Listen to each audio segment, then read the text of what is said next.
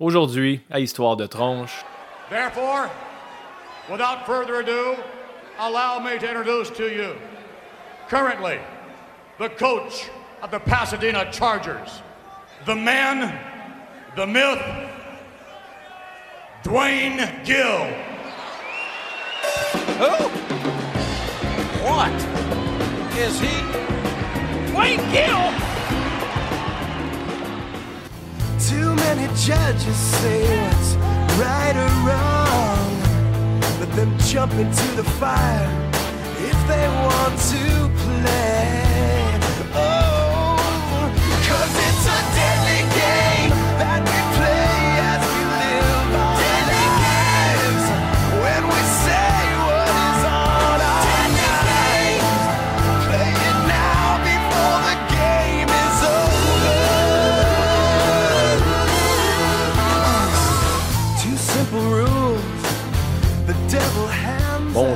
tout le monde, bienvenue au 31e épisode d'Histoire de tronche, un podcast où on parle de lutte, jeux vidéo et de films d'horreur.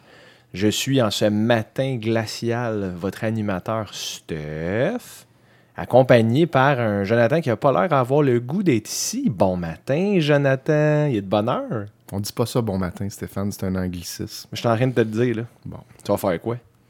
Je sais pas, je vais prendre une gorgée de café parce qu'il est très tôt. D'habitude, je dors encore à 7 heures. Exactement. J'ai forcé Joe à se lever tôt aujourd'hui parce qu'on n'avait pas vraiment d'autre temps. Puis là, Joe a littéralement deux cafés devant lui. Il y a deux tasses différentes avec du café dedans.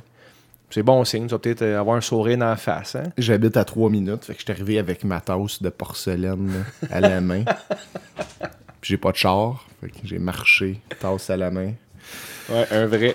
Je vais me réveiller, là. Je, je- je m'en viens, je m'en viens, j'arrive. J'ai hâte de voir si t'es loquace à 8 h du matin. Habituellement, t'es Oh, en. C'est à la veille de partir. Ouais, là. tu penses? Je vais être en tabarouette. C'est sûr, m'a faire exprès pour te poker. Je tu vais être en mode Abe Simpson. When I was a kid, I used to wear an onion on my belt. Damn Cloud. c'est c'est un de ses meilleurs calls, ça. Porter un oignon sur sa ceinture. Euh, les tronches, comme vous avez peut-être remarqué, on avait un épisode spécial euh, qui était supposé être fait à la triche samedi dernier, le 10 novembre. Ça a été reporté euh, début décembre. Il y a plusieurs personnes qui avaient mentionné qu'ils seraient là sur place pour venir jouer à des jeux de société. euh, puis nous écouter enregistrer. Finalement, pour la première fois, on aurait fait un enregistrement devant un public annoncé. Euh, ça a été reporté peut-être à la fin du mois ou au début du mois de décembre. Donc, on vous tient au courant pour ça. Mais entre-temps, on maintient notre, notre niveau de téléchargement qui se tient en haut de 3000 euh, téléchargements de nos épisodes. qui- Ah, ça a pas descendu en bas de 3000 depuis? Ben, là, on parle d'une moyenne. là. Je comprends pas bien ça, moi. Les chiffres, Le truc, c'est que tu dis des chiffres qui veulent rien dire. Puis là, t'as de l'air important. fait qu'il y a 3000 téléchargements de différents podcasts à chaque semaine. On fait partie de ça, nous autres. On, est- on a comme 7-8. On est là-dedans. Exact. Puis, euh, comme d'habitude, Joe, on se fait des recommandations, mais là, ça fait très longtemps, encore une fois, qu'on n'a pas enregistré. On a un gros gap entre nos épisodes. Euh, on se fait des recommandations, puis je t'ai recommandé des super bons matchs. Commence donc avec le bon match que je t'ai recommandé, Joe. Euh, Ben, le bon match, tu t'es surpassé cette semaine. Si tu disais la semaine passée, t'es bien mieux de pas inverser le bon puis le mauvais. Je l'avais déjà vu, le match. Deux fois comme faux, mais ça fait, ça fait, ça fait- les mots, les mots, je vais prendre une gorgée de café. Vas-y. Il y a de bonne heure, là. Les voyelles et les consonnes se bousculent. Ouais, ils sont pas, euh, sont pas tous arrivés en même temps. Donc, le bon match, c'était Misawa contre Kobashi à Pro Wrestling Noah. Pro Wrestling Noah. Euh, c'est un des meilleurs matchs de tous les temps. Euh. Puis je dirais que, tu sais, euh, dans les deux dernières années, ou la dernière année, là, il y a eu la trilogie, ils sont peut-être rendus à plus, là, à 4, euh, Omega euh, contre euh, Okada. Okada, là, qui est vraiment là, une trilogie incroyable. là. Chaque match est meilleur que le précédent. Euh, mais pour moi, le système des étoiles de Dave Meltzer de monter à 6-7 pour les matchs de Omega, euh, c'est un insulte à ce match-là. Tu sais, C'est un Ah. insulte à bien des five-star matchs de tous les temps que là, c'est comme sont moins importants à cause de ça. Mais en tout cas, je vais pas passer trop de temps là-dessus. Mais tu j'ai pas, j'ai pas pris de notes, là. T'as pas besoin d'en prendre ce C'est match un match euh, de, de 30 minutes qui est juste incroyable. Les gars, ils vendent first. tu C'est souvent un reproche euh, à la lutte japonaise parfois. Les gars, ils vendent comme des machines. Euh, si vous les connaissez pas, là, Kobashi Misawa, c'est c'est comme, mettons, Brock Lesnar contre Kurt Angle, version Japon pour adultes. C'est Ah, comme ouais. Lesnar et Angle, c'est des enfants à côté de ces gars-là. là. Le striking d'en face qui se ramasse. Le... Puis, tu sais, les, les bumps de Mick Foley, euh, de la cage, puis tout ça, tu sais, euh, puis toutes les, les props dans la lutte. Ce match-là, il n'y a pas de table, il n'y a pas de chaise. Puis c'est un des matchs les plus violents que j'ai vu de ma vie. Euh, le, le double, double underhook sous German suplex du C'est une Tiger Suplex du du apron. Tiger suplex, ouais. Euh, du apron, comme c'est un genre de petit stage. là. Le, le ring est comme à hauteur du, euh, de la rampe. euh, Puis c'est comme un, un step d'à peu près 3-4 pieds, comme faux. Excusez. T'es juste tombé droit de 3-4 Exact. pieds. Puis là, t'as les deux bras barrés, puis tu te fais pitcher d'un stage de 4 pieds sur le ciment. là. Il y a un tapis de karaté, là. il y a un petit tatami par-dessus le ciment. Puis tu la confiance que tu dois avoir, moi, c'est ça qui m'a le plus marqué entre ces deux gars, c'est la confiance que les deux gars se donnent. Parce qu'il y a des gros striking, ça gueule. Il y a, tu sais, une, euh, une Tiger Suplex. Tu sais, t'as- t'as les deux bras barrés, puis tu te pitches en German, en bas d'un stage, sur le ciment. Sais, faut que tu aies confiance en l'autre, en Ben, non seulement confiance, mais quelques années après, Misawa est mort le d'ailleurs. Parce qu'il a, il a trop pris de moves comme ça, puis ça a fini par affaiblir sa nuque puis sa colonne. Puis six ans après, il est mort dans le ring. Ça, ce match-là, c'était en 2003. Puis six ans après, il s'est fait faire une back suplex de base dans le ring, puis c'était la dernière qu'il a pu prendre, puis ça l'a fracturé, puis il est mort dans le ring. C'est une des rares occurrences de lutteurs connus qui, qui meurent dans le ring. Ça arrive plus fréquemment dans des shows indie ou des ticounes qui se pitchent en bas d'un stage de 30 pieds, avec des néons, puis des Legos, puis tout. Là. Mais dans un match comme ça, qui crève, tu te dis c'est à cause de moves comme prendre un, un Tiger Suplex d'un stage. tu sais. Je veux dire, comme tu dis, il faut que tu fasses confiance à ton adversaire, mais il faut que tu te fasses confiance à toi aussi. là. Tu sois fou un peu. Complètement. tu sais. Faut Puis il faut que tu sois- te donner pour la foule. ben, ça me là. fait penser un peu là, justement à Eddie Guerrero, Chris Benoit, euh, ces gars-là, là, c'est dans, un peu dans les mêmes années, puis c'est dans la même mentalité de donner ton corps complètement pour le spectacle. Euh, mais euh, ouais, five star, aucun doute. T'as rien à dire. Puis tu sais, comme tu parlais du système d'étoiles qui enlève de la crédibilité, faut pas oublier, oui, Meltzer, c'est une sommité, mais ça reste que c'est l'opinion d'une personne. Ouais, ouais, non, mais je veux dire, c'est comme. Je veux dire, ça n'existait pas pour lui-même, cette étoile, dans ce temps-là. Fait que, tu sais, est-ce qu'il aurait vraiment pas donné plus que 5 étoiles à aucun match avant euh, cette série de matchs-là? Ouais. En tout cas, à lui de l'expliquer. euh, mais pour moi, j'ai. Tu sais, quand je regarde euh, cette trilogie-là, j'ai l'impression que. Ils ont ce Omega versus Okada, tu Oma-? Ouais, c'est ça. Omega Okada, quand je regarde cette trilogie-là, j'ai l'impression que justement, ils ont en tête un match comme ça, là, comme, euh, euh, comme je vous parle présentement, puis qu'ils essayent de faire un peu plus que ça. Puis à un moment donné, faire un peu plus que ça, ça devient. Moi, moi, les, ces, ces matchs, cette, cette trilogie-là, euh, ce que, ce que j'aime pas, c'est qu'à un moment donné, ça se garoche des gros coups de genoux dans la face, un après l'autre, puis tu sais, des, des, des coups de genoux en sautant, que tu vois ça à UFC, là, c'est fini. Puis là, tu te relèves de 2, 3, 4, 5. Là, un moment donné, moi, je lève les yeux, puis il n'y a pas eu ça. Il n'y a pas eu ce phénomène-là. Le Malgré match- un match d'au-dessus de 30 minutes.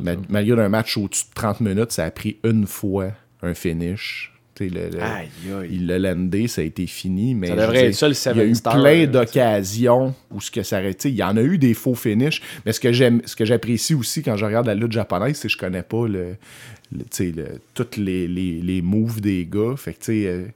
Pour moi, il peut peut-être lander son finish, puis je sais même pas que c'est son finish. Mais sais-tu comment tu fais pour le savoir? La réaction de la foule? Ouais. La réaction de la foule, c'est tout le temps la même affaire au Japon. Mais au Japon, la foule respecte plusieurs prises dans l'arsenal d'un Ouais. lutteur et non seulement le finish. Puis je pense que les gars aussi fini- finissent pas toujours de la même manière comme ici.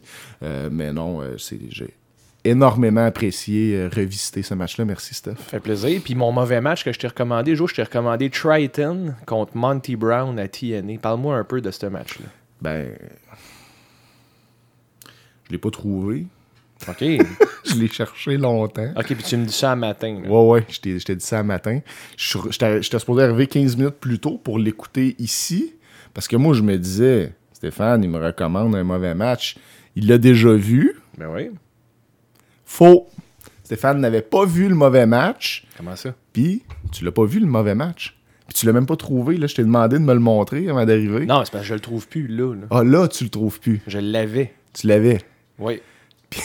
Qu'est-ce qu'il y a? Quand tu l'as vendu, Je me l'ai fait voler. t'es allé au pawn shop. Il y a quelqu'un avec- qui est rentré dans ma maison, Ouais. qui est venu sur mon disque dur externe, qui a tout volé mes archives de porn et Monty Brown contre Triton.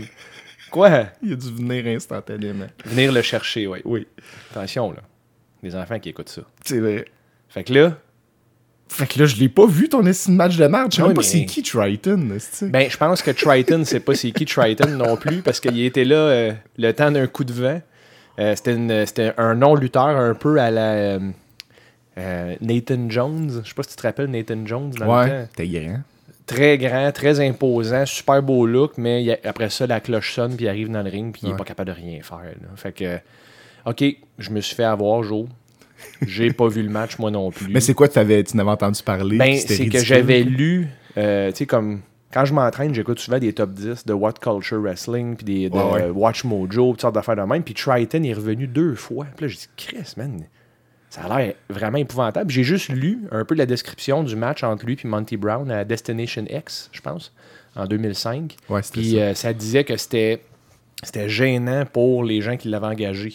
Oh. pas juste pas juste un mauvais match, juste un aïe que vous avez donné de l'argent à ce gars-là pour qu'il soit dans le ring.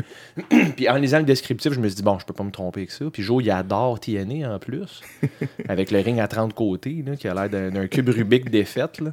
Fait que je dis, il va l'écouter, puis il va me le dire, lui. Puis finalement, ben, j'ai- désolé les troncs, j'ai manqué d'intégrité là-dessus. J'avais pas vu le match moi-même. Fait que je te vous le recommande. savez maintenant, Stéphane va voir des montages YouTube, fait des raccourcis dans sa préparation. Ben là, je l'ai fait une fois, puis ça m'a mordu dans le cul. OK? Fait que Ouais. c'est une leçon à tirer de ça. Ouais, je- ça m'est déjà arrivé de le faire. Puis Ça a passé sous silence. Ben oui. Mais je l'ai écouté entre les deux épisodes quand même moins. C'est ça. Puis la différence, c'est que moi, je peux même pas faire ça. Parce que je me l'ai fait voler. tu comprends? Oui, oui. Bon. Ça a du sens.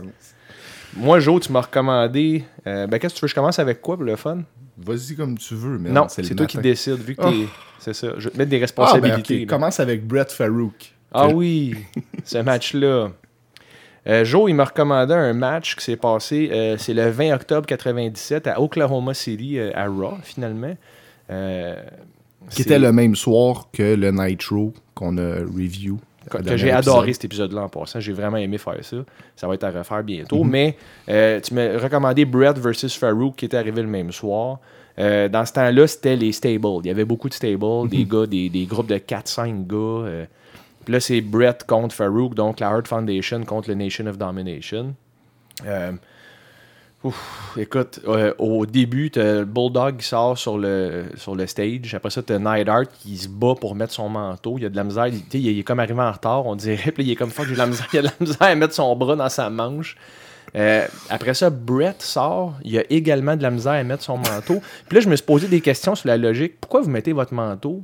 Vous êtes en. Non, mais vous êtes en bobette? Vous arrivez, là, vous êtes fuck, faut que je mette mon coach, je suis à l'intérieur, puis faut que je l'enlève dans 30 secondes. Puis ils se battent. Il y a comme. Fait que là, moi, déjà là, j'étais waouh, ça commence fort, j'aime ça, tu sais, le, non-sens total. Il arrive au ring, là, euh, Nation est ringside. Heart Foundation accompagne Brett ringside. Il y a déjà beaucoup trop de monde. On dirait un lumberjack match. là. Puis c'est un single match, euh, non-title en plus. Fait que c'est pas pour la belt. Brett était champion dans ce temps-là. Euh, qui a perdu historiquement un mois plus tard à Survivor Series, d'ailleurs, à Montréal, qu'on a parlé 3000 fois. Fait que j'épargne les auditeurs de nos anecdotes. Euh, le match commence, c'est juste du brawling au début. Ce qui est... Puis là, au, au début, je regardais ça aller, puis je crime, c'est moins payé que Joe pense. Parce que ça fitait avec le, le rythme du Raw euh, du temps. C'était tout le temps ça dans le temps. Raw, il y avait bien du fuck-up. Puis les matchs, puis les rivalités se finalisaient au pay-per-view. Mais là, il y a un problème dans ce match-là parce qu'il y a. Ben, La constance des arbitres, on s'entend que c'est un thème récurrent, que ça n'a pas de sens. La constance des arbitres, il n'y en a pas. Non. Fait que là, il commence, Brett Farouk, qui se bat. Là, Brett sort du ring. Nation commence à taper dessus comme s'il avait droit de le faire, pendant que Earl Ebner fait Hey, non, non, non, non. Hey, non, non, non. Mais il n'y a pas de disqualification. Puis là, il rentre dans le ring, puis Brett est magané, puis Farouk il pogne le dessus, puis là, tout le monde arrive après. Fait que là, il y a un genre de, de, de brawl à l'extérieur. DX s'ajoute au groupe. OK, il n'y a pas assez de monde, ils sont déjà 8. fait que je vais énumérer qui, qui était là. OK, Joe? Là, il faut que je prenne mon Ouais. souffle avant. Jim the Anvil Neidhart, British Bulldog, Owen Hart, Kama Mustafa, D'Lo Brown, Rocky Maivia, Shawn Michaels, Rick Rude, China, Triple H. Puis, et Brett et Farouk. C'est un single match. C'était un one-on-one. Puis tout ce beau monde-là se battent. Puis finalement, DX arrive et repart. Tu sais, il n'y a aucun. Puis il n'y a jamais de DQ. là. Non, il a pas Le de match DQ. continue. Je sais pas combien de gars j'ai nommé, là, mais beaucoup. Là. Puis il n'y a aucun focus sur le match. Fait que tu sais, pff, il se passe pas grand-chose vraiment. Euh, Brett ressort dehors, pogne un brawl pro- proche des marches, essaie de faire le figure four à Farouk autour du poteau, qui était un classique dans ce temps-là. Nation attaque encore Art Foundation. Pendant ce temps-là, il manquait de monde. Steve Austin arrive de la foule, rentre dans le ring, fait un stunner à Farouk. Puis Brett rentre puis il pin Farouk. Ouais. Puis- Pas de DQ encore. Fait que tu disais que c'était un cirque, Ouais. c'est chien pour le cirque. Sérieusement, là? Tabarnak, ça peut ça d'un, d'un bordel, là, Ah, c'était ça. littéralement. C'était là. ça. Fait que c'était un mauvais match. T'as raison. Puis c'était. Puis on devenait frustré rapidement en écoutant euh, Raw dans ce temps-là. Je m'en rappelle à cause de ça. Il y avait trop de stables. là. Il y avait aussi le- les, les Latinos, le Los Boricuas. Il y avait DOA, man, que personne n'était bon là-dedans. Ben, c'était la, la réaction à, à la NWO qui était très populaire, puis DX. On va faire plein de stables. Ah, mais là, il y en avait genre six, Tabarouette, là, ouais. Puis euh, des très inutiles. Remember Truth Commission? Oui, oui. On a vu leur début à Montréal, Ah, d'ailleurs. c'était là. mauvais. Ouais. J'en parle plus de ça, je l'ai dit. là. Ouais. Je, je parle plus de Survivor Series. Pauvre Jackal. J'ai failli. Ouais, il était bon, Jackal. Super Don bon. Il était super bon micro. Puis quel D'ailleurs- gaspillage à WWE. Petit trivia, mais là, écoute, j'apprends rien parce que les tronches, c'est des vrais fans de lutte pour la plupart. Mais Jackal dans Truth Commission, c'est Don Callis qui Ben fait oui. le play-by-play à New Japan Pro Wrestling aujourd'hui avec Kevin Kelly. Qui Très bon duo. Ils sont de- excellents. Puis Kevin Kelly était, était là dans ce temps-là comme, euh, comme euh, Ouais, intervieweur. intervieweur un peu comme Raymond. Ouais, puis des fois, il faisait heat un peu. Il était super bon dans ce temps-là C'est aussi. correct, ouais. Mieux que Euh, Michael Cole. Qui? Mieux que Michael Cole. En Michael Cole, connais pas. pétant en tasse sur une dent. Euh, puis le bon match que tu m'as recommandé, c'est dans le même Raw. Donc le 20 octobre 97 encore. C'est Taka Michinoku contre T-Jerry. C'est- supposé être Tajiri. Puis en plus, il, nomme son nom de famille en premier. Mais ça, au Japon, ils font ça. ouais. Puis c'est sûrement quand ils ont demandé à Tajiri c'est quoi ton nom, il a dit Yoshihiro. euh, il a dit Tajiri Yoshihiro. Puis son nom, c'est Yoshihiro Tajiri. En tout cas, c'est pas, c'est pas important, mais euh, le match commence. euh, moi, j'adore Tajiri. J'ai toujours adoré Tajiri. Il a commencé en 2001 officiellement. Dans le temps du Invasion Angle, là, il y a eu un pas pire push. Là. Vince l'aimait bien. C'était un personnage assez spécial.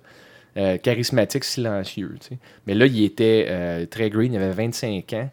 Il était inconnu. Les deux sortent avec une toune hyper stéréotype Japon avec des petits sons euh, genre Japon traditionnel. là.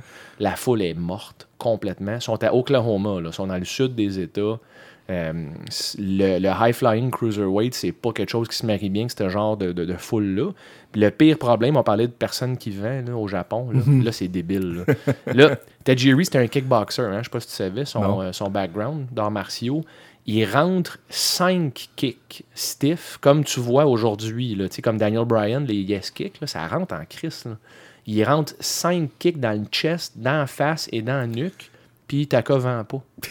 il tombe, il bump, puis tout de suite après, il, il esquive de quoi de bien basic, puis il est debout, puis il a un gros sourire dans la face. Puis Vince fait le play-by-play. Vince devait capoter. Why isn't he selling? Tu sais, he's so tiny. Ben, c'est clair que ça, ça, ça les a pas aidés. La foule était morte. Ils ont juste réagi au gros spot quand Taka fait un springboard crossbody à l'extérieur, qui était un de ses trademarks. Tu sais, c'était super. C'était un match de 6 minutes qui s'écoute super bien. J'ai vraiment aimé ça. Mais si je l'avais écouté sur mute, j'aurais peut-être mieux apprécié le match. Mais là, le silence rendait ça juste. Ça avait l'air d'une genre d'exhibition de- C'est important la réaction de la foule euh, quand Ouais. même, là, Puis pour les gars dans le- l'appréciation C'est pour, le, sûr. pour le, le spectateur à télé. Et les gars dans le ring sont responsables de faire ça. Oui. Tu sais, là, ils sont tellement à mémoriser leur spot qu'ils portent pas attention à la foule. Tu Mais t'as les- parlé aussi du culturel, tu c'est quand même dans le sud des États-Unis. Mais oui, euh, c'est sûr que le culturel mêlé à ne pas vendre, ne pas regarder la foule dans un territoire où ce que c'est important de le faire plus qu'ailleurs, peut-être. Ouais, c'est ça. Oui, c'est vrai. Puis tu as besoin d'une certaine interaction. Puis c'était l'époque de ça aussi, du crowd interaction intense. Tout le monde avait une pancarte. C'est sûr que c'est presque des flots. Là. Je veux dire, ils ont 25 ans, 23 ans. Dans ce temps-là, Taka était plus jeune. Puis ils pensent pas à regarder la foule une seule fois. C'est juste des, des prises, une après l'autre. Ça dure 6 points quelques minutes. Mais c'est bien, c'est très bon. Ben, je l'ai mis pour le clin d'œil, vu que, tu sais, moi-même, j'étais surpris. Là, je savais pas que Tajiri avait, avait été là 4 ans avant le temps. Ouais, puis le match est très bon, là. C'est juste que ça, ça enlève beaucoup de lustre, le Ouais, fait ouais. qu'il n'y ait pas de réaction, mais c'est bon. C'est une question de clash de style, je pense. Puis as-tu regardé la promo Oui. de Jarrett? Là, tu me parlais d'une promo de Jarrett qui vient puis qui shoot. Euh, apparemment Vince McMahon, il a dit là, à soir, je veux voir le vrai Jeff. Tu sais, il a dit ça backstage. là. Il a dit, Ouais. je veux voir le vrai Jeff Jarrett. Là. Cinq jours avant, Vince avait offert une grosse somme d'argent à Jeff Jarrett pour le garder pour pas qu'il y ait à la WCW. On s'entend à 97, on est directement dans le cœur des Monday Night Wars. Euh, Puis là, Jarrett arrive dans le ring comme weird, en veston, avec juste un, un genre de look vraiment plate, là, tu sais, tiède, beige au bout. Il arrive dans le ring, puis euh, il prend le micro, puis il commence à chier sur Eric Bischoff. La première affaire qu'il fait, il dit que WCW l'ont niaisé, puis que Jarrett, il, genre, euh, c'est le genre de gars qui va pas attirer les yeux sur le produit, puis qui il a raison, Bischoff. Bischoff avait dit ça de Jarrett. Puis c'est pour ça qu'il l'avait pas signé à ce moment-là. Puis là, Jarrett, il reproche ça. Puis il dit Oh, oui, moi, je vaux de l'argent. Les gens. C'est pas vrai. Jarrett a jamais rapporté d'argent. Non, c'est un des champions. Sais, à WCW, quand il était champ, c'est le downfall total, on s'entend. Il était à chier bien raide. Fait que là, il reproche ça à euh, Bischoff. Après ça, il, il commence à blaster Steve McMichael. Euh, il commence à blaster Deborah McMichael, avec qui il va être euh, pas longtemps après ça. Parce que Deborah vient à WWE après, WWF dans ce temps-là. Après ça, il se met à chier sur Vince McMahon. Que cinq jours avant, ils viennent de donner beaucoup d'argent. Déjà là, Vince, je pense qu'il était nerveux dans ce temps-là. Il voulait pas perdre ses gars. Fait qu'il est signé à tout prix. Il a donné trop d'argent à Jarrett pour un gars qui avait jamais de réaction puis qui était jamais dans des bons feuds. Mais quand même, Jarrett, il décide de chier sur le gars qui vient de le payer. Euh, il dit Vince McMahon, t'as fermé la compagnie à mon père, t'as fermé tous les territoires. Il dit ben là, c'est moi qui mène. Ah ouais? Ah oui, Jeff, tu mènes. Euh, il dit que la WWF a besoin de lui pour les ratings. Il comprend pas, je pense que là, la, la foule est à son plus mort du show là, en ce moment. Puis c'est un shoot, là. Ouais. Un pipe bomb, entre guillemets, à la Ouais. CM Punk, mais qui a aucune fucking réaction, pas d'impact, tu sais. Euh, il dit que Vince, il a dit sors puis shoot, ben c'est ça, je fais Vince, puis là je te shoot entre les deux yeux. Ah oui, Jeff Jarrett. Puis Jeff Jarrett, ça a l'air qu'il avait tenu deux fois en otage Vince des soirs de pay-per-view en disant Je vais pas dropper la belt si tu me donnes pas X montant d'argent. c'est ça. Puis là, Puis, il puis Vince l'a signé quand même. Puis là, tu, tu chies dessus tu- live. devant tout le monde avec un micro, puis tu vois dans la face à Vince. Tu sais, Vince, il y, a, il des bons faciales pour vendre. tu sais, Il va faire des, des yeux à certains. Là, il est juste comme vide. là. Ah, il était au commentaire. ouais. Vince était au commentaire, puis Jeff, comme Jeff, il le plug directement. C'est pré, c'est pré Vince le personnage. un mois avant. Mm. Un mois avant que Vince commence à devenir Mr. McMahon. là, tu sais. Euh, il dit aussi euh, que Vince a besoin de lui, puis c'est pourquoi qu'il l'a payé un si gros montant cinq jours avant. Fait qu'il replogue ça encore. Euh, il dit aussi que s'il est pas content, il va pacter ses affaires puis il va partir. Oups, première réaction de la foule. Tout le monde applaudit quand Yeah, il dit ça très fort. Fait que ça, j'ai trouvé ça vraiment cool. Après ça, il se met, il se met à enterrer Brett.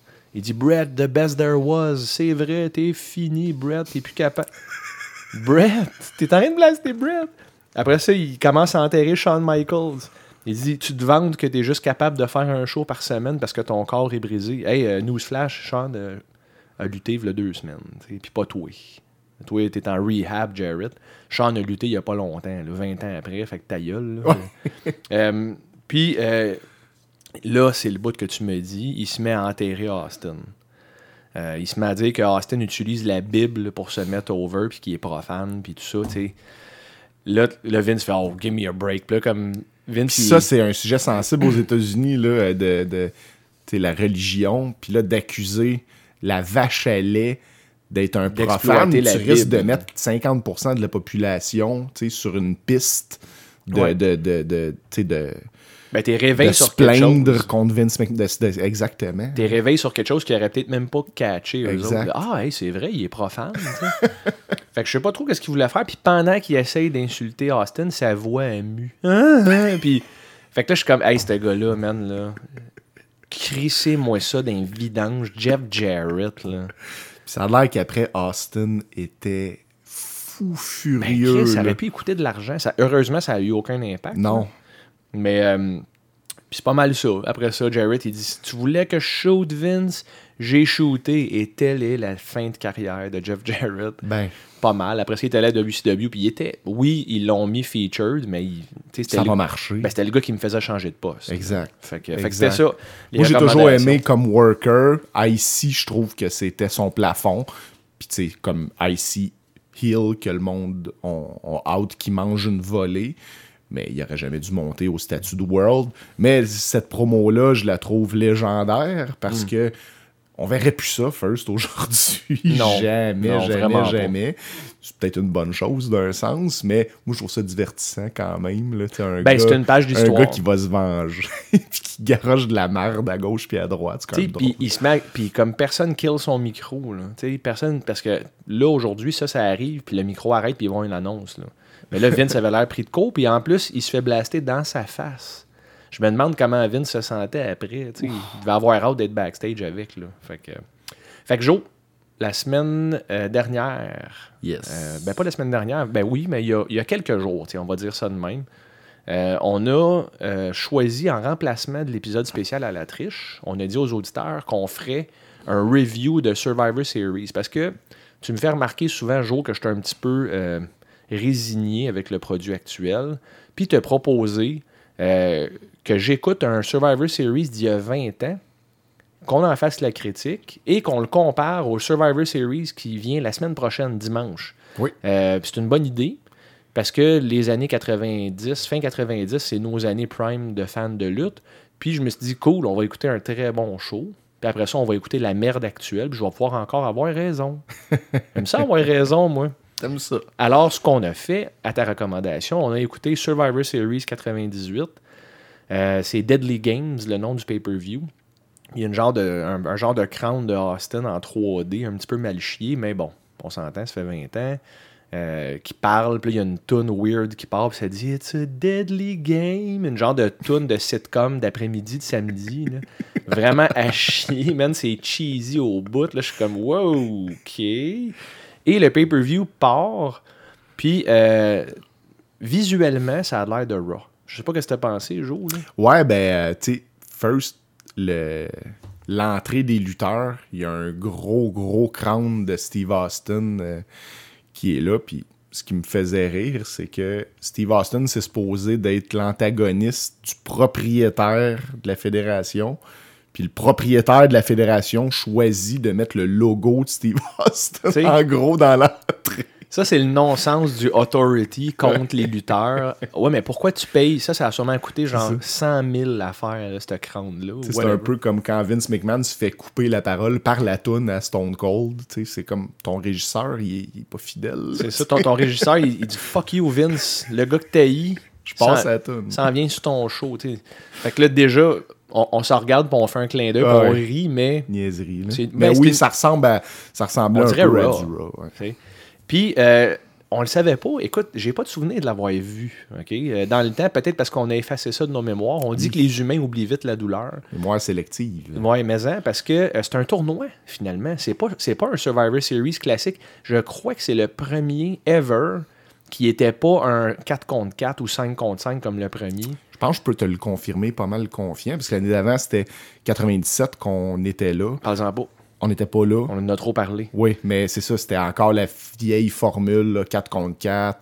Il y a eu des années 5 contre 5, mais Elimination, classique Survivor Match. Là, c'est un tournoi pour le championnat du monde. Qui est vacant. Ouais, puis il n'y a aucun euh, Survivor Match classique. Sais-tu qu'est-ce qui est vacant aussi, Jo? Qu'est-ce qui est vacant? Ma tasse de café est vide. Fait que je te laisse continuer à parler. Je vais juste aller chercher du café.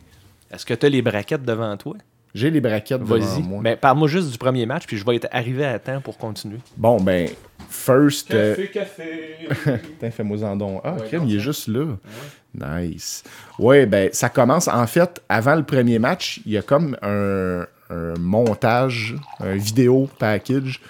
Puis t'entends la voix de Taker parler en, en, en back.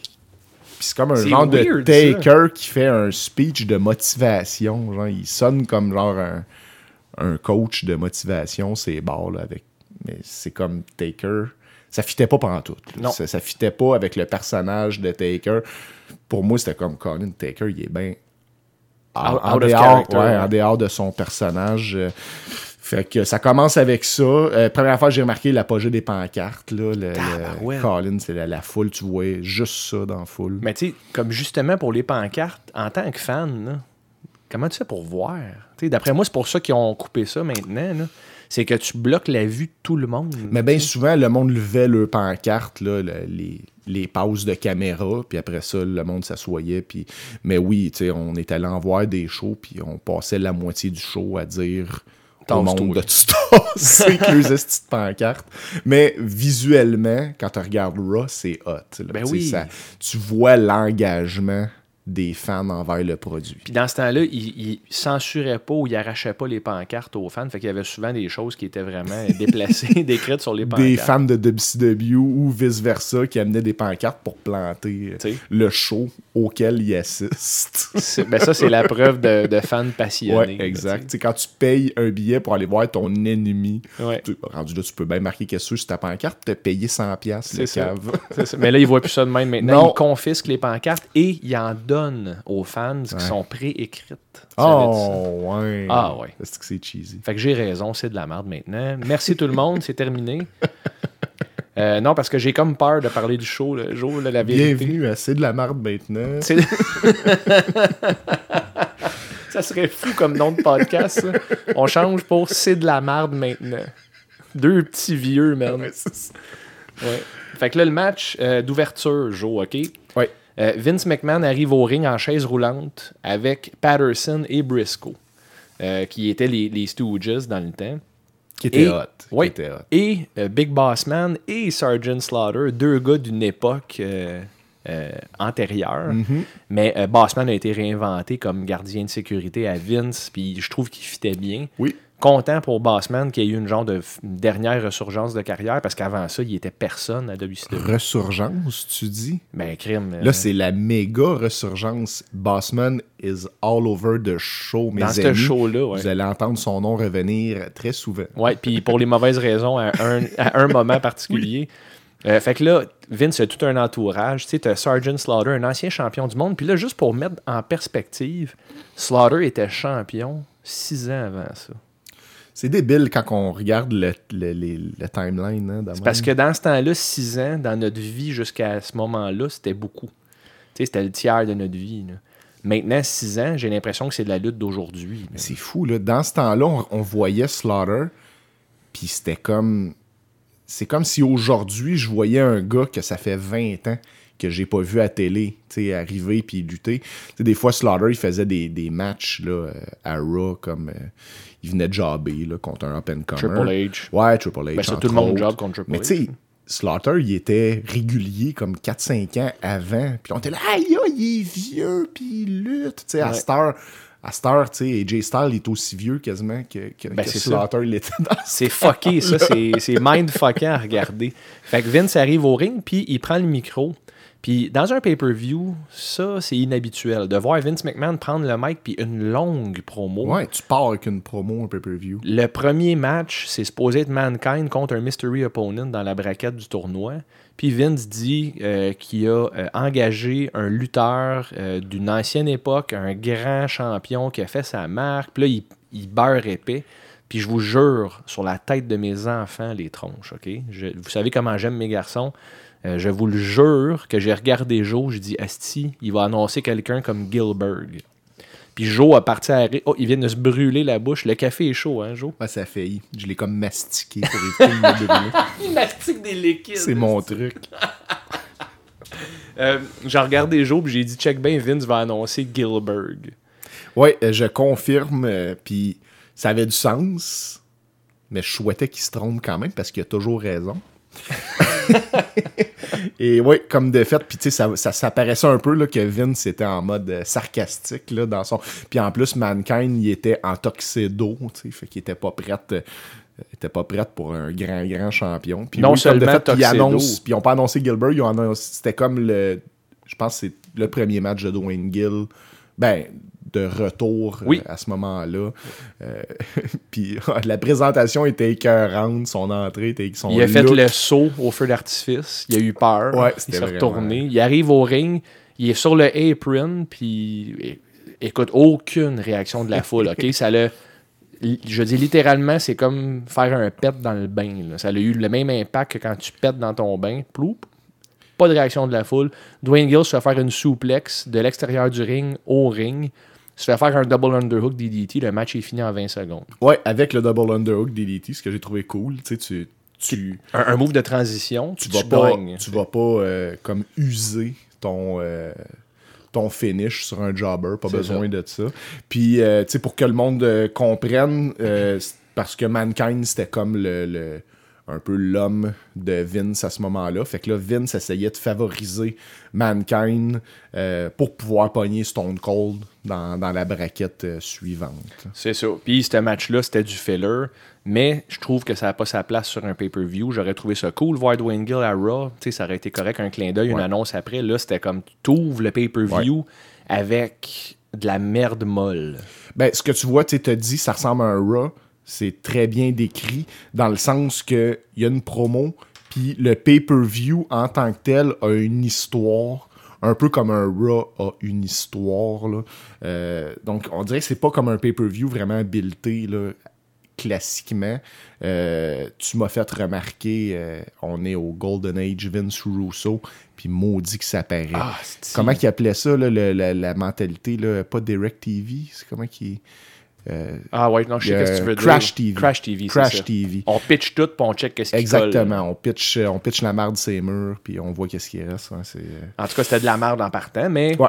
encore là, c'est endurable. Ben, tu sais, parce non, que- c'était correct dans le sens, tu sais, Gilbert a fait, Dwayne Gill a fait sa job, Ça il a pas été de trop long. c'est juste, tu sais, c'est un, c'est un moment de Raw, c'est pas un match de pay-per-view. Puis non seulement ça, tu ouvres le pay-per-view avec ça, fait que tu tues ta foule en partant.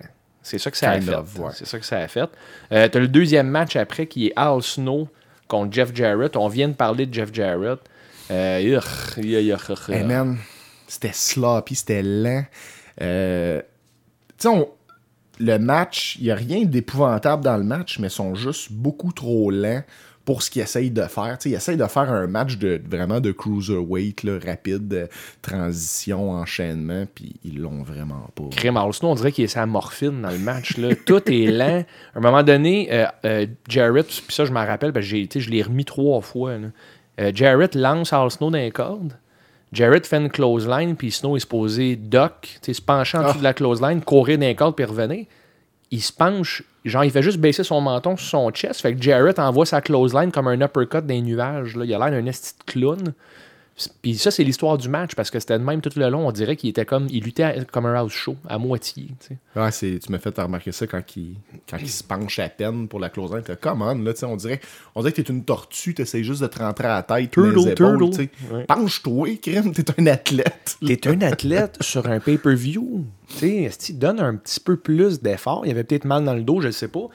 Mais bon, match de merde. Ouais, à part euh, le dropkick de Jarrett, tout est.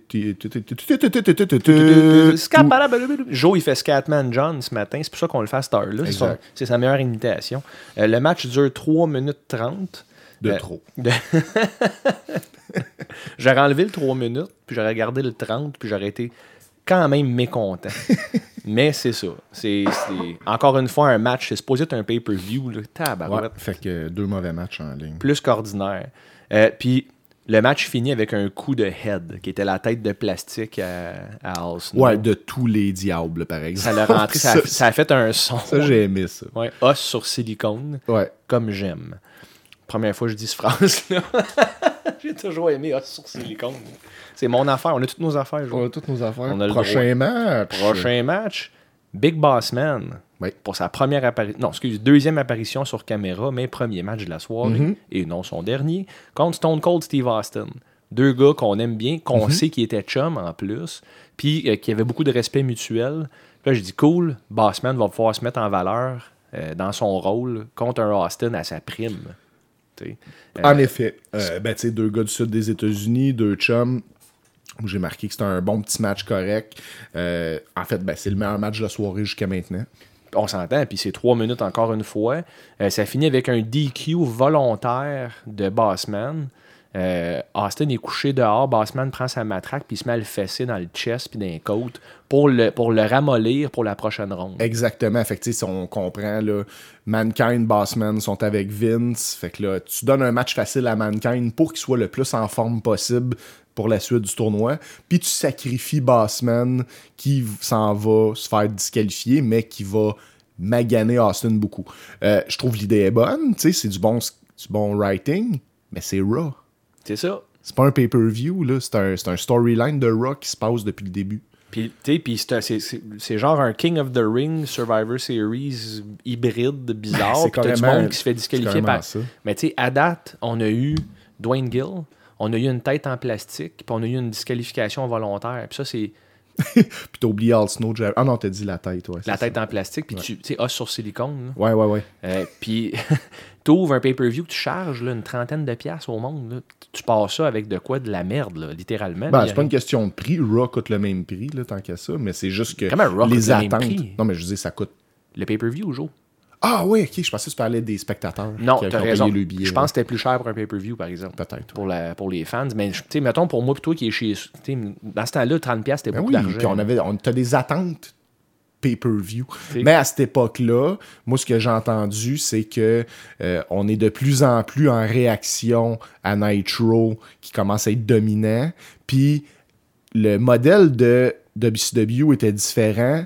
Eux, c'était plus, on est une compagnie de télévision et non une compagnie de lutte qui fait des. Tu sais, eux autres, que les house shows puis les pay-per-view qui faisaient leur argent. C'était plus avec Nitro à la télé, les publicités, tout ça. Euh, donc là, tu t'inspires de la compétition, puis la compétition, euh, ben, ils font des affaires euh, comme plus euh, tout le monde a une storyline, puis fait puis Nitro est très populaire. Fait que là, c'est quasiment, tu bases ton pay-per-view sur Nitro. Un Exact. peu. Ah, c'est fucké. hein. C'est- C'est très réactif. Puis, tu sais, Ouais. t'as- Vince Russo qui était au, au, au seuil de tout ça. là, Ça, pratiquement, hub, ouais. ouais. Prochain match euh, de la première braquette, encore une fois, évidemment, c'est Steven Regal contre X-Pac. Là, on était content parce qu'on s'est dit, ah, un Regal, il avait juste 30 ans dans ce temps-là. Hein? Euh, Regal contre X-Pac, qui était encore, donnait tout un bon match, X-Pac, qui était temps. très dépendable puis euh, très fiable. Euh, puis c'était un match qui dure, écoute, 8 minutes. Qui est- Sans- ce qui est le plus long match de la soirée jusqu'à maintenant. Jusqu'à maintenant. Puis Regal sort avec sa pire gimmick de sa carrière. On dirait qu'il se fait humilier en rentrant. C'est The Real Man's Man. Il a un casque de construction, une chemise carottée, des short jeans coupés, puis il est blanc comme un drap, man. Ouais. Là, il, ouais, là tu as une histoire là-dessus, je pense. Euh, je vais te laisser la raconter avant qu'on commence le match. Pour Ouais. C'est un genre de préface, mais on va quand même garder ça va- on va faire concis. ça assez vite, là. Mais euh, Regal, ça fait six mois qu'il est signé par la compagnie. Euh, la compagnie avait- l'avait suivi depuis un bout. Il y a eu de la merde à WCW. Ils l'ont signé. Euh, aussitôt qu'il est- qu'il s'est fait signer, il a pogné une, euh, une- pas une mononucléose, une euh, pneumonie. Il a pogné une grosse pneumonie, crache du sang, mais il y avait des problèmes de consommation au travers de ça. Euh, GHB, euh, récréatif. Fait que ça a l'air que il luttait, puis quand il finissait de lutter, s'en allait euh, dans sa chambre d'hôtel, puis il se pognait du GHB jusqu'à temps qu'il passe out, puis le lendemain, il faisait juste ça, là, sa chambre à coucher, GHB, puis s'en allait à l'arena. Euh, ça a l'air qu'il était une- vraiment une loque humaine. Son premier meeting avec Vince McMahon, qui rencontre le boss, ça a l'air qu'il est passed out pendant l'entrevue. Il s'est évanoui. Ouais, ça a l'air que c'est un des moments les plus embarrassants de l'histoire de la lutte, selon JR, euh, qui, a- qui a assisté à ça. Bruce Pritchard aussi. Euh, Puis Regal s'en souvient même pas. Est-ce qu'il se souvient du début du meeting?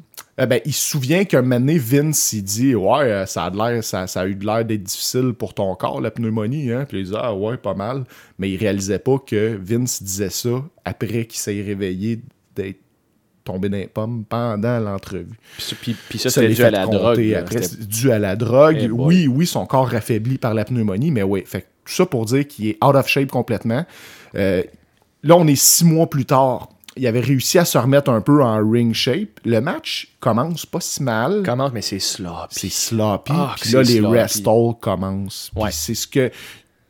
Quelques semaines après, euh, Regal est parti en rehab pour son problème de drogue parce que les lutteurs se plaignaient qu'il était unsafe to work with, qu'il y avait de la misère à, se, à marcher jusqu'au ring pour se rendre. Fait que tu sais, Colin, je m'en vais. Il faut que je fasse confiance à ce gars-là pour ma santé. Puis il euh, il faut qu'il fasse des flips dans le ring. Exact. Fait qu'on on a vite remarqué au début, ah là, cool, un bon petit match, euh, tu sais, clash de style. Puis là, rest all après rest all. Puis tu vois que, que euh, Ouais. Regal, il pompe l'air bien raide. Puis, tu sais, mettons, pour les tronches qui sont un petit peu plus cancres au niveau des termes, des rest hold, c'est genre une prise de tête au Ouais. milieu du ring. Il tient pendant. On comptait, hein? 30, 40, 50 secondes à juste tenir un chin lock. Puis tu sais, les rest hold, ça fait partie de la lutte. Tu fais un long match, tu vas en utiliser, il faut que tu te reposes un moment. Mais justement, dans le match que tu m'avais recommandé, euh, Misawa Kobashi, ce que, moi je, ce que moi je remarquais, entre autres, que je peux eu le temps de dire tantôt, les rest ils sont crédibles dans le sens que le gars arrête pas de vendre dans le rest hold, puis le gars qui, qui, qui fait le move, puis puis bien souvent, c'est pas des headlocks. Là. Moi, je trouve que le headlock devrait être utilisé en dernier recours, juste si tu oublies de quoi. là. Ouais. Sinon, on utilise de quoi d'un petit peu plus euh, innovateur. Mais il y a moyen de faire un rest hold puis de garder la foule en haleine un peu en n'arrêtant pas de bouger puis en, en continuant à vendre puis en continuant à, appliquer de la grosse pression. Mais ça, c'est pas le cas dans ce non, match là, c'est vraiment juste je reprends mon souffle. Puis, puis tu vois qu'Expark a le menton lousse. Là, Euh, une, une couple de petits highlights du match. Euh, X-Pac, il rate son Bronco Buster trois fois dans le match. Donc, il a commencé à attendrir son anus dans ce match-là. Euh, ouais, allez voir euh, l'épisode sur l'anus déchiré. ouais, l'anus déchiré d'X-Pac, précisément. Pas juste les anus déchirés. Ça, c'est un autre épisode. Mais X-Pac, il se lance trois fois faire son Bronco Buster. Il revole le cul d'un corde. Euh, à un moment donné, euh, Regal fait une, euh, du- la top rope, une double underhook, anusplex à X-Pac, qui atterrit sur l'anus encore. Euh, c'est vraiment. Il, il- tapisse l'anus d'X-Pac dans ce match-là pour qu'on puisse faire des épisodes là-dessus plus tard. J'ai bien apprécié qu'il ait pensé à nous il y a 20 ans, en se disant Steph puis Joe vont avoir de quoi parler. Qu'est-ce qu'il y a, Joe? Rien, rien. Mais t'arrêtes pas de sourire. Non, je fais juste faire le, le décompte du nombre de fois que tu dis le mot anus. Ben là, j'ai terminé pas mal. C'est bon. Euh, Puis, euh, à un moment donné, Joe, il a essayé de dire X-Pac, mais il a dit X-Pank. Puis, quand il a dit X-Pank, on s'est mis à faire des sons de canard pendant trois. Puis, on a manqué la fin du match à cause des sons de canard. X-Pank. X-Pank. Mais euh, on le sait que euh, Regal Ça et finit- X-Pac a fini en double count-out. Non, non, non, non. Non, non, non, non. Non? Double. Double count out. Oh oui, oui, c'est vrai, il y a eu deux. Raconte que, ça vite fait. Ben, il y a eu un count-out parce que là, les deux étaient tellement fâchés l'un contre l'autre qu'ils se sont euh, battus euh, au-delà de- du compte de 10, dehors, sans l'écouter. Là, l'arbitre sonne la cloche. Euh, je comprends pas trop qu'est-ce qui se passe. Euh, Slaughter Ex- arrive. euh, X-Pac se blesse. Ouais. Euh, fait que là, c'est double content. X-Pac marche pour s'en aller, mais là, Slaughter sort, puis là, annonce qu'il va y avoir une prolongation. Là, OK, cool. La foule réagit pas pas. La, la foule réagit pas pantoute. Regal reste sur le ring. X-Pac feinte une, ble- ben, feinte une blessure. Il a peut-être mal pour vrai. Peut-être mal pour vrai, je sais pas trop. Fait que là, X-Pac continue à s'en aller. Mais là, il est supposé avoir une prolongation. L'arbitre sonne la, la belt, la belt, la cloche. je comprends pas. Euh, Regal est dans le ring, il a juste à, À rester, rester là. Puis là, il gagne par count-out pour une deuxième fois. Puis X-Pac revient pas. Fait que Regal part à courir après. Après X-Pac, puis là, il y a un autre count-out. Puis il n'y a aucune explication. Non. Puis là, il n'y a plus de prolongation. Fait count-out suivi de count-out. Fait que c'était vraiment important que Slaughter vienne tu sais, pour continuer, qu'il y ait deux count-out. Ben, c'est quand même bon parce qu'il est venu ralentir le show un peu plus. Asti que ça part raide, man. Hey man, c'est un pay-per-view, là. Match- C'est juste des matchs qui n'ont pas vraiment de règlement, là. Non, puis des gars sur le GH qui sont mélangés. D'après moi, c'est à cause de ça que ça s'est arrivé, d'ailleurs. ça aide pas. Prochain match, Ken Shamrock contre Goldust. Euh, match sans histoire. Jo, t'as-tu de quoi à dire là-dessus, honnêtement? Shamrock Goldust. Ben, c'était pas si mal. Ben, Pour vrai, jusqu'à maintenant, moi, c'était mon meilleur match de la soirée. Ben, c'était ton moins pire match. la mon soirée. moins pire. Ben, c'est ça. Ben, en fait, j'ai- ma seule note, c'est pas pire match, puis j'ai aucun souvenir. ça Ben, être oubliable. Ça dure vraiment pas longtemps encore. Là, c'était un match de, de 5 minutes. Mais Shamrock euh, est Prime. dans la prime, prime. Prime, Ouais. prime, prime. Il est dans une forme physique incroyable. il vole dans le Ouais, ring. ouais, ouais. Puis, tu sais, moi, je me souviens, je t'ai dit que je comprends pas pourquoi que Shamrock a pas été champion du monde. Pour moi, il aurait dû euh, être quasiment utilisé à la Lesnar dans ce temps-là. Maintenant, il était rendu over au bout de sa feud. Dans ce temps-là, c'était à la fin de sa feud avec The Rock qu'il y avait eu, euh, je pense, au Rumble, à WrestleMania, à King of the Ring, des très bons matchs. Euh, puis euh, hey, Shamrock fait un, un head scissor dans ce match-là. Hurricane Rana. Hurricane Rana, puis en tout cas... Il rentre en salle. Ouais. Le match d'après- Un match correct, Shamrock, top shape, Goldust, c'est Goldust. C'est ça. Puis Shamrock bat Goldust avec l'ankle lock. Yes. Le match d'après, c'est supposé être The Rock contre Triple H. Fait que là, Joe, il était content. Euh, son lutteur préféré, Triple H, s'en venait au ring. Je l'aime pas, mais c'est parce que j'ai beaucoup lu sur. euh, ben, pas lu, écouté, entendu que Rock Triple H était personnel dans ce temps-là, euh, qui s'aimait vraiment pas, que la clique essayait de ralentir le push à The Rock, euh, parce que la clique faisait ça régulièrement. Ça n'a pas marché. Faire de la politique pour le gars, puis dans le cas de Rock, ça n'a pas marché. Mais là, il y a- pas de Triple H. Pas de Triple H, puis c'est fucké comment C'est annoncé, C'est annoncé au micro après. Ah, finalement, Triple H n'est pas là. Donc, adversaire spécial. Ouais, Big Boss Man, qui a, été, deuxième fois. qui a été éliminé du tournoi il y a 10 minutes. Explique-moi pourquoi il a le droit d'être dans le tournoi encore. Il s'en vient au ring, il arrive ringside, il embarque entre les cordes, ça fait un small package, le match dure 3 secondes, c'est terminé. Je sais bien, mais ça a quand même plus de sens que, Sha- que, que Shane McMahon qui gagne le tournoi de Crown Jewel. On en reparlera de ça. Ou pas. Ou pas. Euh, bon, fait encore rien à dire là-dessus. Bon, rien à dire là-dessus. Bossman qui revient une deuxième fois. Il y a sûrement eu deux, trois promos euh, entre Yeah. ces deux matchs. Yeah. En plus, il est, il est partout sur le show, Bossman. Mais ouais, il perd super vite. 3 secondes, il arrive dans le ring, il se passe fuck all. Euh, après ça, prochain match de première braquette, Undertaker contre Kane. OK? Taker, pas un fan, j'ai jamais été un fan de Taker. Le personnage est cool, OK. Le personnage est iconique, OK. Il est pas bon. Dans le ring, il est plate. Tout le temps. C'est tout le temps plate, sauf quand il pogne des Michaels et Brett de ce monde. C'est plate. Il frappe lentement, il bouge lentement, il est méthodique lentement. Ses matchs sont plates, c'est ça qui est arrivé. Puis Kane, c'est encore pire. Fait que là, t'as Kane contre Taker. Un match sans histoire. Paul Bearer était revenu avec Taker dans ce temps-là. Ouais. Euh, ça dure 7 minutes. J'ai rien à dire Mais c'est là-dessus. ça, Taker, il est, il est heel, puis Kane est face, puis Bearer est obèse. Bearer est obèse et il est out of character. Là. Il est juste. Il est pas Ouais, il est, il est rendu roux. Ben, c'est ça, comme il est. là. Euh, avant, il se teignait les cheveux noirs puis il avait un look. Là, il est plus cartoon. Ouais, mais son look, il, il, est ça, il est plus cartoon, mais les deux gars dans le ring sont cartoon. C'est ah, c'est bien dit, man. Fait que là, aucun, aucune histoire à ce match-là. La foule est morte, man. Morte, morte, là, vraiment. là. Ah, c'est épouvantable. Puis qu'est-ce que tu penses qu'il y a, Taker, aujourd'hui, puis Kane? C'est des nostalgia pop. Puis quand le match commence, le monde s'endort. Mais imagine, il y a 20 ans, c'était poche aussi. Fait que ça s'est pas amélioré avec le temps. Euh, le prochain match, là, on tombe dans les euh, quarts de finale, en fait. Euh, c'est Mankind contre Al Snow. Ouais. Qu'est-ce que t'as à dire là-dessus, Jo? Ben, je me dis, c'était comme un peu d'espoir quand c'est arrivé. Puis je me disais, hey, c'est deux chums, c'est deux gars un peu ECW. Ils vont faire un bon match. Hein? Ils vont... Puis est-ce qu'ils ont réussi? Non. Non. Euh, Mankind est encore en tuxedo. Il se bat avec des loafers, là, des genres de souliers d'habits. Euh, Ouais, il avait l'air d'être en pied de bas, mais finalement, on a remarqué que c'était des genres de souliers cheap. ben, c'était des souliers des très petites semelles. Il avait l'air bien. C'était comme semi-sport chic des contrats. C'est ça, puis il est encore en tuxedo. là. Ouais, puis il se bat contre Al Snow qui a une tête en plastique. Euh, Al Snow avait volé Sako dans je ne sais fucking quelle raison, l'histoire avant de, de Vince Russo, clairement. Sako est enroulé autour de la tête à Head. Et là, Mankind s'en aperçoit. Donc, il commence à avoir un match contre la tête de plastique pendant le match. Essaye de répéter ce que je viens de dire, puis essaye de comprendre. Explique ça à un non-fan que ce que je viens de dire. Là. Ah, c'est parce que le gars, il a un bas, mais il a perdu son bas parce qu'il est autour de la tête en plastique. Fait qu'il se bat avec la tête en plastique. Ah, mais pourquoi il y a une tête en plastique? Ah, Ouais, c'est ça. Puis pourquoi il y a un bas? c'est parce que la tête en plastique, elle représente les fellations, tout le monde.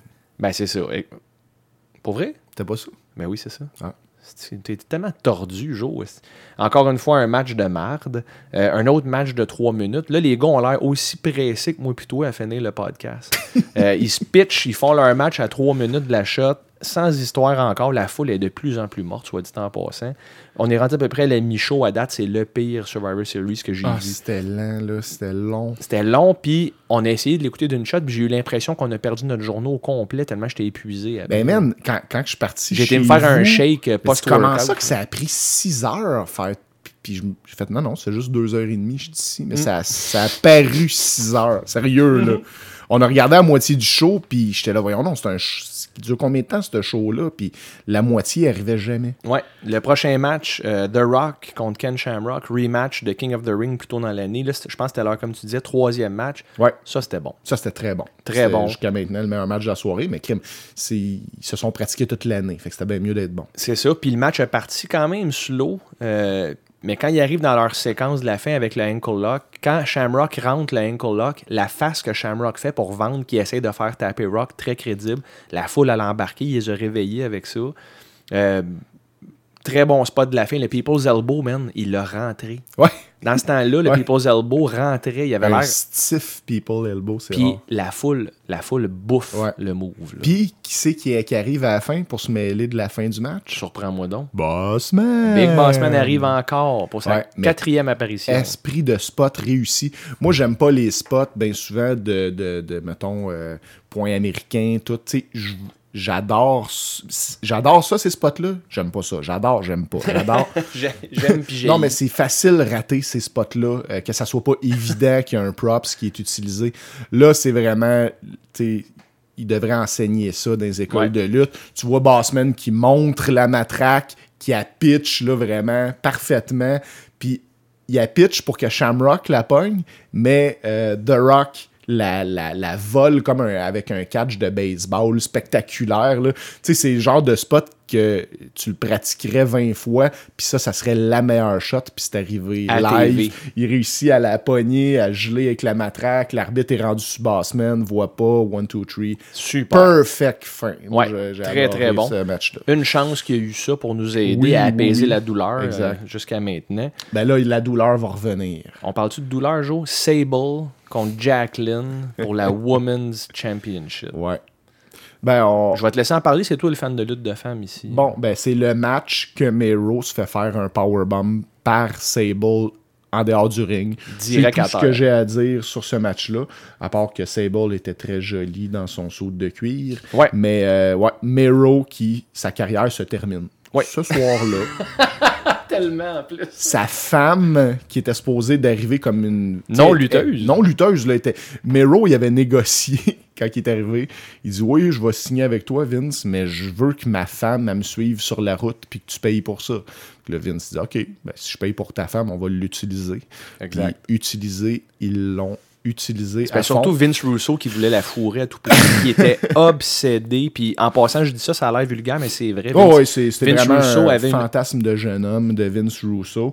Puis, mais Mero s'est fait euh, enterré par sa femme. Là, euh, vraiment, euh, est devenue une plus grande star que lui. Elle y a fait un powerbomb. Puis on s'entend, là, Mero pèse 220 livres. Puis euh, Rena, a- c'est une danseuse. Fait que- Carrément, ouais. Fait que, c'est un, un match vraiment mauvais, mais quand même meilleur que les matchs de Asuka puis Bailey d'aujourd'hui. Va te faire foutre. Ben, c'est un peu vrai, honnêtement, parce qu'au moins la C'est foule. complètement faux. Ouais, ok, on en reparlera. Ou pas. On va, en reparler, on va en reparler bientôt, mon homme. Le prochain match, euh, donc ça, c'est évidemment pas un match dans le tournoi, c'était comme une genre d'exhibition parce que le show allait tellement bien jusqu'à date. Aussi, encore de ça? aussi bien crisser Sable dans le show pour venir ralentir le rythme. Sable est devenue championne féminine. Ouais, exact. Le match d'après, Austin Mankind? Austin Mankind. Euh, sans histoire, encore une fois. Je suis quand même surpris. Euh, Austin enlève les talons hauts à Mick Foley pour le match, au moins. fait que ça, c'est une Ouais, bonne puis là, il est, rendu, il est rendu en tête. Là. Il est plus en tuxedo. Ouais. Il est partiellement en tuxedo. Oui, c'est ça. J'avais marqué que Mankind a de l'air d'un d'un boss boy au vieux du Lud dans ce il a match-là. vraiment l'air d'un boss boy au vieux du lutte. Puis c'est plus ça va, plus son, son costume se transforme. Il est comme de moins en moins en tuxedo. Non, il est pas encore en tête. Là. Il est rendu en pantalon noir avec une chemise blanche sortie de ses pantalons. Puis, euh, en tout cas, c'est ridicule. C'est pas, pas rendu là qu'il est en pied de bas? Oui, c'est Ouais. ça. Ben justement, Vince il enlève ses talons hauts, euh, comme Ah, je disais. Euh, Mankind se fait faire un backdrop à terre. Mankind était gros, là. On s'entend. Fait que c'est des gros bumps. direct. Puis, euh, il fait deux fois son double underhook euh, DDT à Austin. C'est genre huit fois qu'il le fait dans le. Dans le... ça arrête plus. Ah, puis en parlant de huit fois, les low blows, man. Il y a des low blows à tous les matchs. On n'en a pas parlé, là, mais chaque match a au moins un low blow. La foule réagit plus pantoute. C'est supposé être un maximum un par show, Chris. Bro. Yo, The low, bro. you gotta hit him in the jewels. Il y a des coups de poing, coups de pied dans les gosses tout le long. Dans ce match-là, il y en a d'ailleurs. Mais bon, tout ça pour dire, Austin a le cou cassé, right? Il y a des problèmes de cou. Ouais. Il se fait faire deux double underhook DDT, dont un dehors, un sur une chaise. Il kick out quand même. Euh, surprenant pour ce temps-là. C'était moins fréquent de voir des moves sur des chaises puis que le gars kick out, mais je veux dire, c'est arrivé souvent là-dedans. Euh, Vince McMahon vient se mêler du match. Euh, il donne un coup de poing au ref.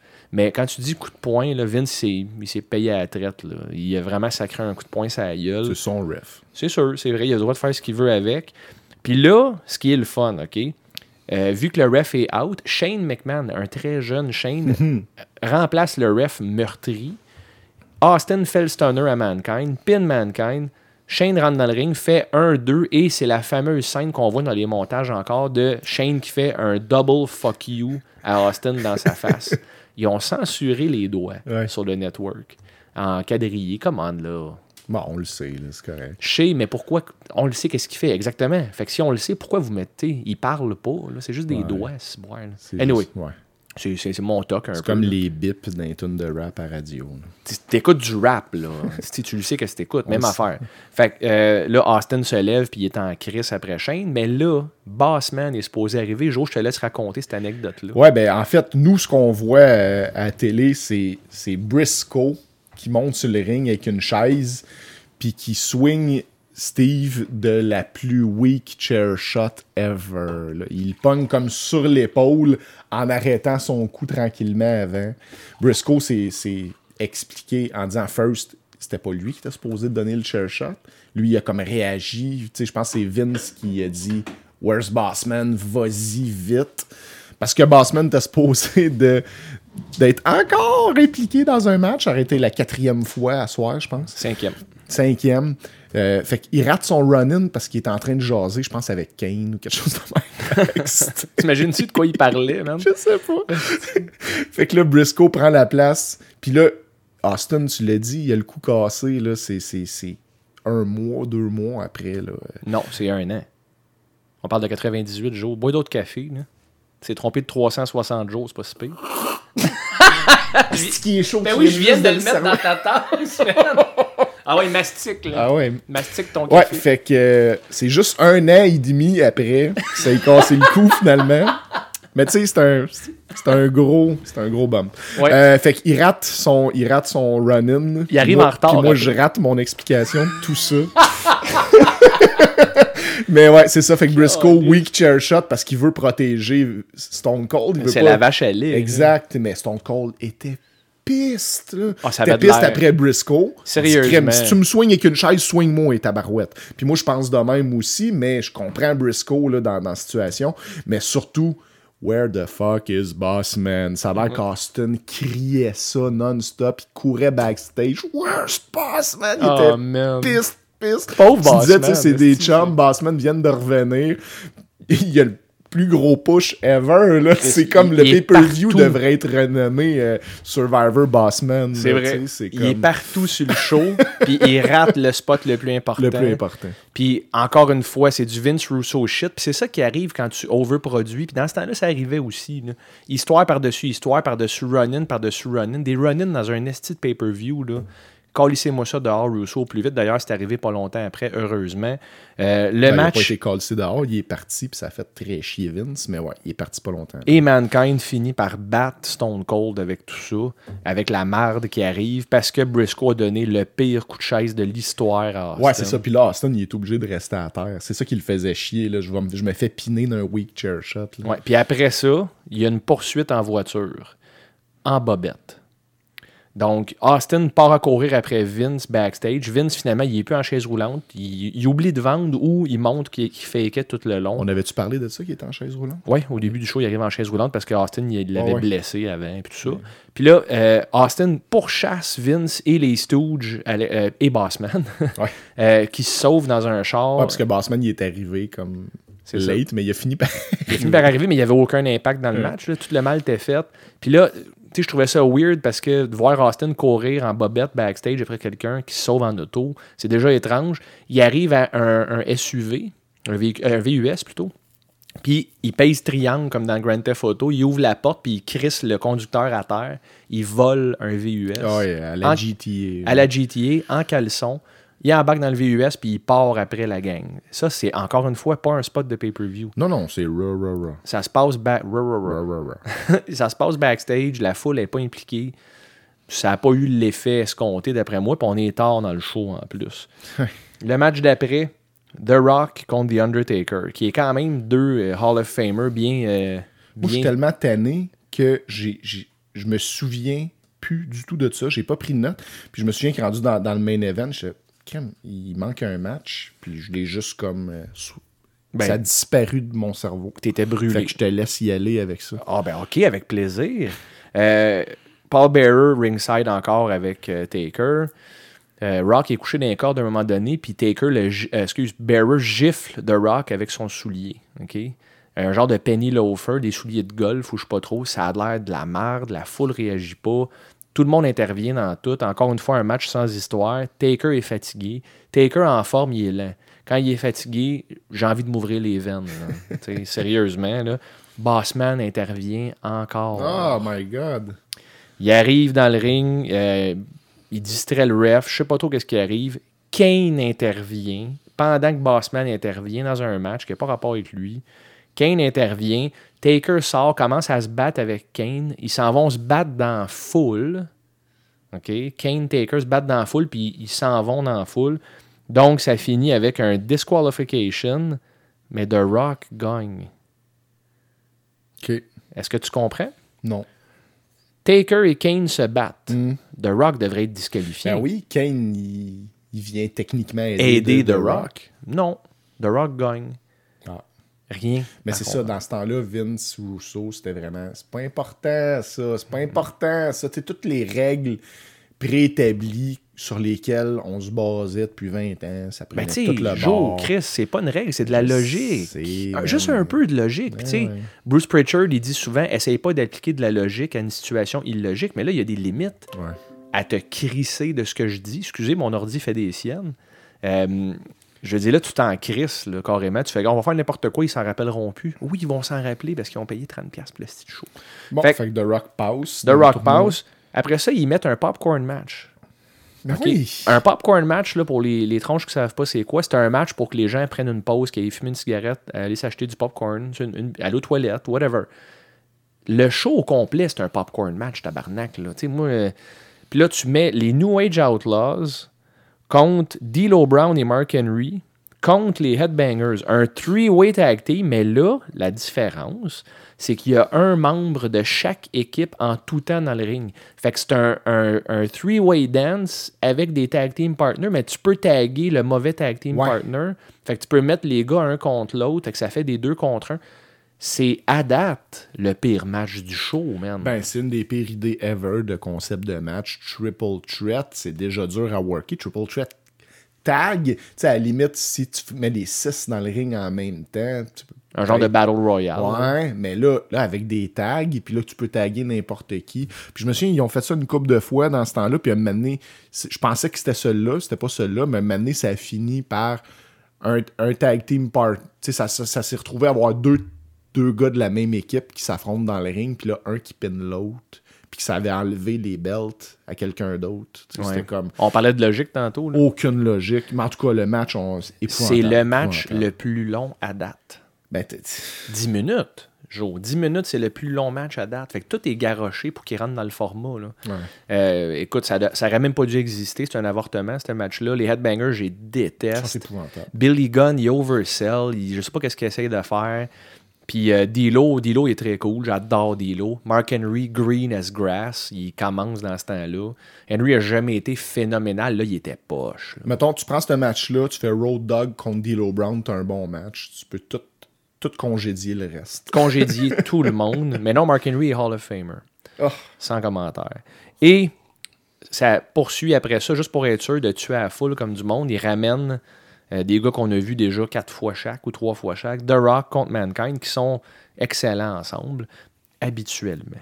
Parce que ce match-là, euh, ça commence avec le 20e low du show. Euh, Il y a des coups de chaise, ça devient un ODQ sans qu'ils en parlent. Euh, ils font des, des moves dans le vide. Euh, JR essaye de vendre comme si c'était un, un car crash. Oh my god, they're gonna kill each other. La foule est silencieuse parce qu'ils ont été brûlés par le show jusqu'à maintenant. Euh, Vince revient ringside. Tout le monde capote. JR parle qu'il y a de la sueur par terre. ok? Lui aussi, il a perdu le focus. Ah, les, commentateurs, vers la fin du show, ont l'air de commencer à être complètement fous. Là. Ils, ils sont, ils ont utilisé toutes les pages du livre. Là. Ils savent plus quoi dire pour défendre ça, on Ouais. dirait, ou pour l'expliquer, parce que c'est tellement... a- ça a tellement pas de sens que même JR et Lawler ont l'air déstabilisés. Ben, ça- imagine si nous, on est fatigués à l'écouter. Eux, ils l'écoutent, puis il faut qu'ils en Faut parlent. qu'ils nous vendent que c'est bon. là. avec émotion, puis ils savent que c'est pas bon. Euh, je pense que dans, dans le match, je pense qu'il y a 14 ou 15 DDT. Euh, ça a juste pas de bon sens. Puis là, à la fin, l'histoire du show, là, on s'entend, ça finit avec ça. là. Un an après le Survivor Series 97, le fameux Screwjob, The Rock fait un sharpshooter à Mankind. Aussitôt que le sharpshooter rentre, Vince rentre dans le ring puis il cale la cloche. Il répète le screwjob. Mais La- c'est... Ça, super mal exécuté. La foule réagit même pas parce qu'ils ne catchent pas la référence au début. non. Puis là, comme t'es entends un peu mécontents, mais je pense qu'ils sont plus mécontents du show qu'ils viennent de regarder. Ben oui, là. ça là, c'est le genre de spot que tu le sais d'avance que la foule va rien comprendre. Fait que c'est juste un spot de télé. Fait que fais ça. C'est ça, fait ça Raw. Et je, je continue, là. The Rock est champion pour la première fois. Euh, Vince essaye d'attacher la belt autour de la taille à The Rock pendant à peu près une minute. Il est pas capable d'y mettre la belt. Pas capable. Puis genre, il est comme, yeah, t'as gagné, Rock, t'es le champ. Puis là, il est pas capable de clipper la belt. À travers toute cette cohue, puis cette confusion qui est à l'image du show, Steve Austin arrive en courant dans le ring, cogne tout le monde, fait des stunners. Une chance. Ben, une chance. Le show finit comme un épisode de Raw qui nous aurait insulté. Ouais. Je donne 0 sur 10 à ce pay-per-view-là. 0, Jonathan. C'était épouvantable pour vrai. Là. Donc, tu as peut-être raison. Ben là, sérieusement, euh, je pense que ça, ça l'a baissé la barre. T'es chanceux que t'es intelligent, mon calice. Je suis sûr que t'es allé voir les reviews avant qu'on fasse ça. Non, pas, pas en tout. pour Fuck you, vrai. man. Mais sérieux, moi, je- il y a beaucoup, beaucoup, beaucoup de stocks de ces années-là que j'aimais pas. Là. Ouais, mais ça, c'est l'apogée. C'est peut-être le pire pay-per-view Moi, dans ce temps-là, j'étais très Nitro, euh, personnellement. là. Euh, ça a pris, c'est peut-être plus vers 99 là, que je suis revenu euh, WWE, mais 97-98, là, euh, je tripais plus Nitro. Euh, mais non, euh, zéro, je suis d'accord avec toi. On, on passe aux recommandations. On passe aux recommandations. Jo, tu me laisses-tu commencer ou tu veux y aller? Vas-y. Bon match de la semaine, juste pour nous faire oublier ce qu'on vient de regarder. On va retourner à une très belle époque de la lutte euh, qui est vue de façon universelle comme étant pas mal le Golden Era. On parle de entre 85 et 90. Euh, c'est un show qui s'appelle The Big Event. C'est le 28 août 1986. C'est Jake the Snake Roberts contre Ricky the Dragon Steamboat. Oh, nice. Puis on parle d'un Jake nouvellement arrivé. là. Donc Jake, il était là pour impressionner. 85 86. 86. Ouais, The Big Event, le 28 août 86. Jake Roberts contre Ricky Steamboat. Euh, deux de mes préférés de l'époque. Jake, comme je te dis, vient d'arriver, fait qu'il veut se prouver, puis il en- il, en, donne pour le show. Très bonne réaction de la foule, tu vas adorer ça, j'espère. Et le mauvais match, euh, on va rester dans la même année, en 98, puis j'ai choisi ça parce que Jeff Jarrett a parlé euh, de ce gars-là. Steve Mongo McMichael contre Brian Adams, qui est crush. Euh, à Road Wild 1998. Fait que là, à Road, Road Wild, c'est connu comme étant les pires foules de l'histoire de la lutte, parce que c'est des foules gratuites. C'est des motards, c'est comme un rassemblement de motards. C'est en plein ça. Ouais, Donc, c'est des non-fans de lutte racistes. Show extérieur. Show extérieur. Puis c'est pas des fans pour la plupart, personne connaît rien là-dedans. Ils connaissent Hogan puis Ah ouais, sais. ça. Mais là, on parle de Steve McMichael contre Brian Adams, deux gars lourds, lents, que s'ils sont pas accompagnés par un bon worker, le match est assurément en poche. Bonne chance. Merci. Moi, mon bon match. Non, je vais commencer avec mon mauvais match. Mhm. Mon mauvais match, je suis resté dans le thème Survivor Series. Euh, on recule en 1988. Oh, cool. Je l'ai pas. J'ai un souvenir éloigné. Je vais l'écouter entre les deux shows, mais euh, c'est un de mes souvenirs, euh, un de mes mauvais souvenirs de Survivor. Mais peut-être que c'est meilleur que je pense. Le 10-man tag team à Survivor 88. 10 contre 10? Ouais, c'est. euh, euh, non, c'est 10 tag teams. Ouais, c'est ça, 10 contre 10. Fait que c'est 5 tag teams contre 5 tag teams. Il y a tellement de monde dans ce match-là. Ah oui, il y a les Conquistadors. les hein? Conquistadors Ah, si, je me qui, rappelle. qui se rendent jusqu'à la fin, il me semble. En plus, qu'il n'y a aucun sens. C'est le pay tag team de la gang, puis sont un finaliste. Puis il y a tellement de monde comme que le ring est complètement entouré de tag partners. Là? Mané, il descendait du apron, parce que ça avait juste pas de sens. Tu voyais même pas le match, tellement qu'il y avait du monde tout le tour des corps. Puis on s'entend que les équipes de caméra dans ce temps-là avaient moins de budget. Ouais. Fait que oui, il y avait la hard cam qui était un peu surélevée, mais les, les caméras ringside, ils voyaient juste des culs. là. Fait que je les ai pas toutes notées, là, mais il y a les Rougeaux là-dedans, il y a les Conquistadors, il y a, C'est assez. il y a Powers of Pain, euh, c'est assez. euh, il y a Pain là-dedans. Il y a Beaucoup de pain. Beaucoup de pain. Mon bon match. Oui. C'est pour me revenger que tu m'as fait arriver ici à 7h45 à matin. T'es arrivé à 8h15, Esti. Ben T'es oui. jamais à l'heure des matins. Tu m'as quand même demandé 7h45. Fait que euh, je suis arrivé en retard, effectivement. Mhm. Mais mon bon match, c'est euh, ça s'est passé à NXT le 14 juin 2017. OK. C'est un last woman Ah, standing. calice. Qu'est-ce que- Pourquoi tu fais ça, là? Il est bon le match. Oui, hein? Azuka contre Nikki Cross. OK. Je veux que tu l'écoutes objectivement, s'il te plaît. Ben, je vais l'écouter parce que, je dis, Asuka, je la trouve cool. Elle a été ruinée comme tout le monde sur le main oui. roster, mais à NXT, À était- NXT était bien On l'a vu live toi à Toronto, l'avais fait ouais. découvrir. On l'a vu live à Toronto, c'était bien. Mais euh, Nikki Cross là-dedans, là, qui est, euh, est dans Sanity, puis elle a un, un style euh, hardcore, crazy shit. Puis c'est un match hardcore, c'est un match, tu sais, la, Last Woman Standing. Hey, tu m'avais parlé de ça l'année passée. Ouais, avais dit ouais, que ouais. tu l'avais écouté. Je voulais te le faire écouter, fait que là. J'avais dit j'étais- non. T'avais dit non. Là, j'étais que, obligé. Là, t'es- t'as pas le choix. OK. Ben, ben merci, Jo. Ça fait plaisir. Euh, J'ai presque out à Survivor Series 2018. Les tronches, on le répète, le prochain épisode, c'est un review de Survivor Series 20 ans plus tard de celui qu'on vient de faire la critique. Je peux pas croire que ça va être moins que 0 sur 10. là. Euh, on n'a pas d'espoir, mais un peu plus que ce qu'on vient d'écouter, mettons. Là. Peut- euh, je pense que ça va être mieux, mais euh, ça serait drôle que non. Ben, oui et non. En tout cas, pour les tronches, pas vous d'avoir à nous écouter parler de deux shows de marde de suite. Si c'est bon, tant mieux. Si je demande juste ça. Euh, on a été surpris par des pay-per-view dernièrement. là. quand même, une couple de fois, on a dit Ah, c'était pas pire ça. Ben, espérons qu'il y a un peu de pas pire. Ouais. Merci les tronches d'être là, puis on se revoit la semaine prochaine.